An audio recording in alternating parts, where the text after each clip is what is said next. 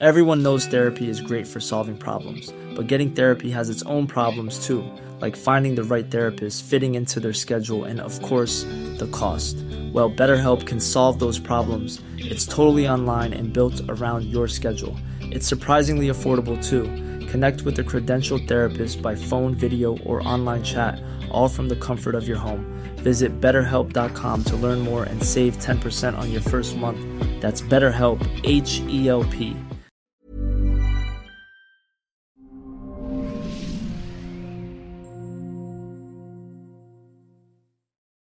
Hola, soy Natalie Marcus, nutrióloga funcional, especialista en medicina mente-cuerpo, y te invito hoy a conocer qué es la alimentación sostenible en las tres R's. Repara, regenera y resetea para siempre tu cuerpo y tu vida. Bienvenida Pilar Tamés, nutrióloga funcional. Gracias, Natalie. ¿Qué es una alimentación sostenible? No sustentable, sostenible. Pues es justo llevar eh, la parte de un estilo de vida creo que estamos bombardeados de información, que si la dieta keto, que si la dieta paleo, que si me vuelvo vegano por estos nuevos documentales, que si eh, dejo de comer cierto tipo de alimento por el resto de mi vida. Y pues lo que yo quería venir a compartir aquí es sobre todo buscar ese balance y hablar de, de ciertos temas que pueden estar confundiendo a la gente, ¿no? Creo que estamos apanicados, confundidos, eh, con culpa de comer hoy pescado, carne. Hoy es lo que te dice la amiga, eh, hay que volvernos veganos, hay que cuidar el medio ambiente, el, mar está contaminado, los pescados tienen mercurio, eh, la carne es lo peor que puedes hacer para el medio ambiente, produce metanol. ¿Qué tenemos que hacer? Pues creo que sobre todo es llevar un balance como tal. Podemos ver que hay gente que ahorita quiere retirar el pescado de su dieta eh, y al final tenemos que buscar de dónde vamos a conseguir la vitamina B que se está perdiendo o los omegas que se están perdiendo.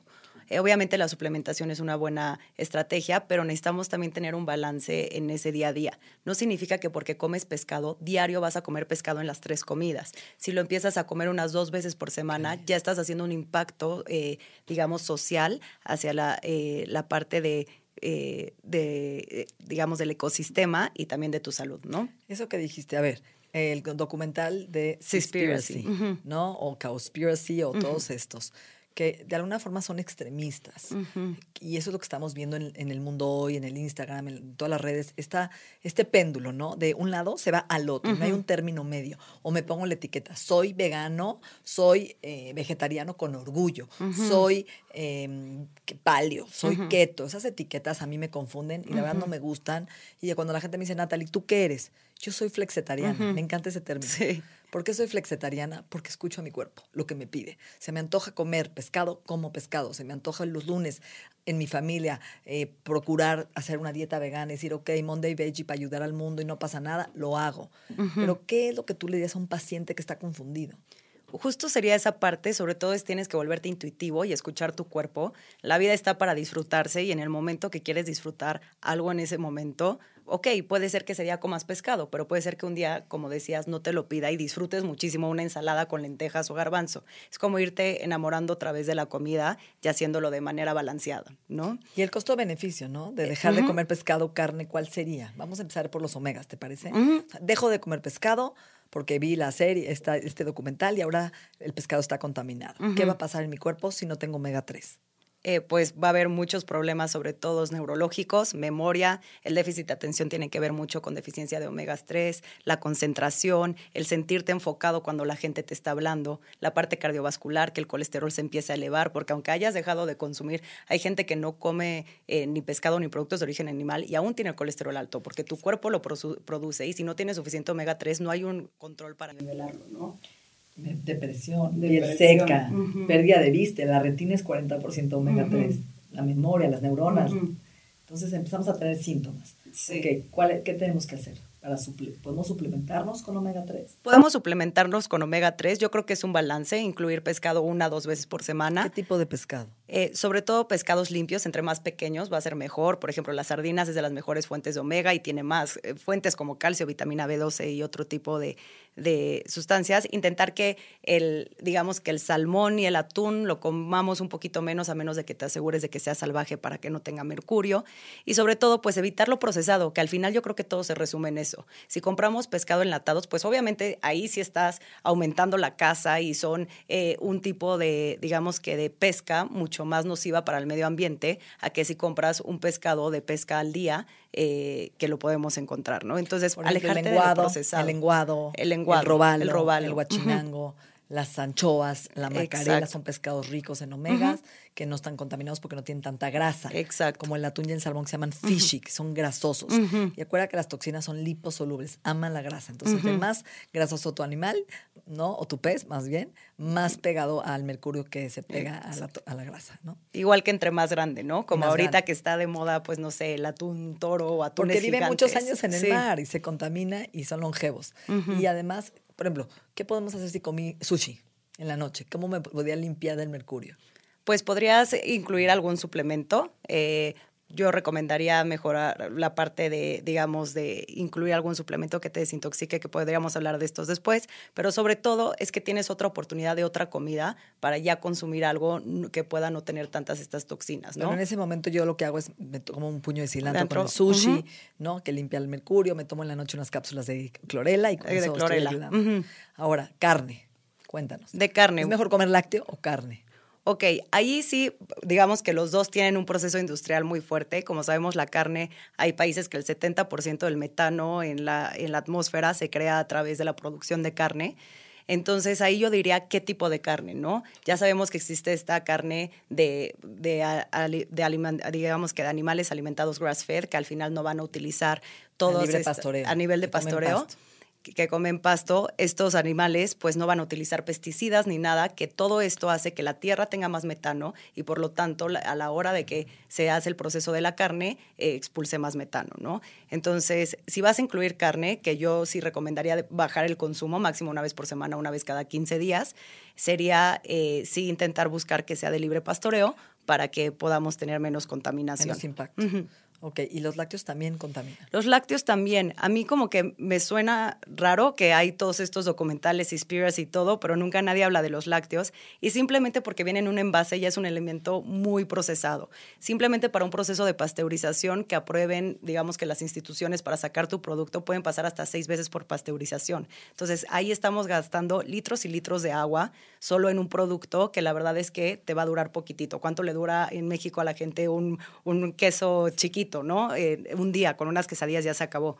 Entonces, creo que es más que nada lo que me preguntabas es ir encontrando este estilo de vida donde te alejas de lo procesado. Si viene en un empaque de plástico, vete más a lo limpio, vete más a lo que puedas ver un grano integral que tú puedas hacer o una proteína animal que compraste de una fuente sostenible, ¿no? Eso es súper importante. Creo que lo que acabas de decir es eso. el equilibrio, es la conciencia y es en todo, ¿no? No solamente ahora, sino como carne porque decido que la carne eh, contamina y que quiero volverme vegano. ¿Qué puede pasar en mi cuerpo? Puedes tener deficiencias del complejo B, que son muy importantes. Si tienes una alimentación asesorada y de verdad estudias, claro que puedes llegar a tener un buen estilo eh, eh, digamos, vegano. vegano. Entonces, lo que sí vas a sacrificar va a ser eso, vas a sacrificar un poco los omegas, aunque ahí sí tenemos muchas fuentes vegetales de lo que lo podemos meter. Pero yo creo que el problema aquí es que la gente se pasa a ser vegano sin saber las consecuencias y sin saber qué hacer. Piensan que solo pueden comer harina refinada o un bolillo todo el día, que el bolillo es vegano y no va a tener nada, pero al final sigues buscando como la parte refinada, sigues buscando la parte procesada en lugar de irte a lo integral. Entonces, si una persona eh, quiere volverse vegana, no va a comprometer ningún nutriente si usa sus leguminosas, sus granos enteros, que vengan de tierra, que venga, digamos, con, muchos nutrientes, minerales. Excelente, cierto. Y, sabemos que muchas veces eh, solo el 10% convierte en la chilalina en omega 3, EPA y DHA. Entonces sí pueden tener deficiencias de omega 3. Entonces el costo-beneficio sí mete pescado, aunque sea una vez por semana, ¿no? Trata, trata de buscar un pollo orgánico de preferencia, otra vez eh, de granja, nada de comer. ¿Qué pasa con los pescados que vienen de criadero? Eh, los que vienen de criadero también suelen utilizar más eh, químicos, sobre todo para que puedan estar bien, entonces yo tampoco los recomendaría tanto. Y también son peces estresados. Cualquier animal que esté estresado va a liberar toxinas a la hora de que sea su pesca o a la hora de que sea eh, el momento en el que preparan el producto, ¿no? Entonces, el equilibrio y escuchar a nuestro cuerpo. Si te antoja comer carne porque tu cuerpo te lo pide, será por algo. A veces estás bajo en hierro, en B12, probablemente, ¿no? O ¿qué, otra, qué otra intuición podría venir? ¿Qué señal sería cuando estás deficiente, por ejemplo? Eh, pues simplemente, pues del hierro es muy fácil, ¿no? En cuanto te empiezan a salir ojeras y tú no eres una persona ojerosa, empiezas a estar muy pálido o en las mañanas no te puedes despertar, hay falta de energía, no te puedes concentrar. Eh, para gente que está estudiando algo, que le gusta leer, que ya no es misma, la misma capacidad que tiene de aprendizaje, eh, creo que es de las principales, digamos, cuestiones que puedes Síntomas. ver. Síntomas. Caída de cabello, muy común, en falta de hierro, inclusive mecha corta, mal humor, irritabilidad. Entonces hay síntomas que el cuerpo, el cuerpo va a hablar. Y que a veces sí podemos usar una buena suplementación, tomar nuestro complejo B, B12 eh, activado, podemos tomar omega de, alga, pero creo que eh, es más un estilo de vida. Y la forma de lograr un estilo de vida sostenible, como bien lo, dijiste, lo dijiste en este eh, principio, es poder comer de todo con conciencia. Exacto. Y creo que también es importante que ya hablamos de la parte vegana, pero pues también existen los documentales como de Magic Pill que nos dicen hay que vivir la vida sin carbohidratos, hay que irnos a keto totalmente.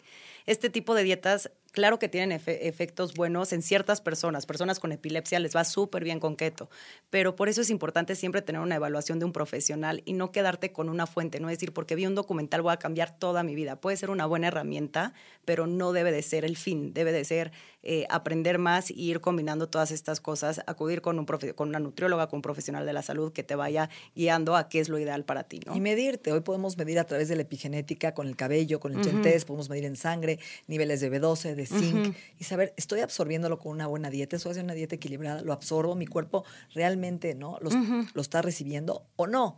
Y con esto podemos modificar, meter otros alimentos, rotar, incluir y ver si estás llevando una dieta adecuada. Pues muchísimas gracias. ¿Algo que quieras terminar? No, creo que eso sería todo. Excelente. Gracias, Natalie. A ti.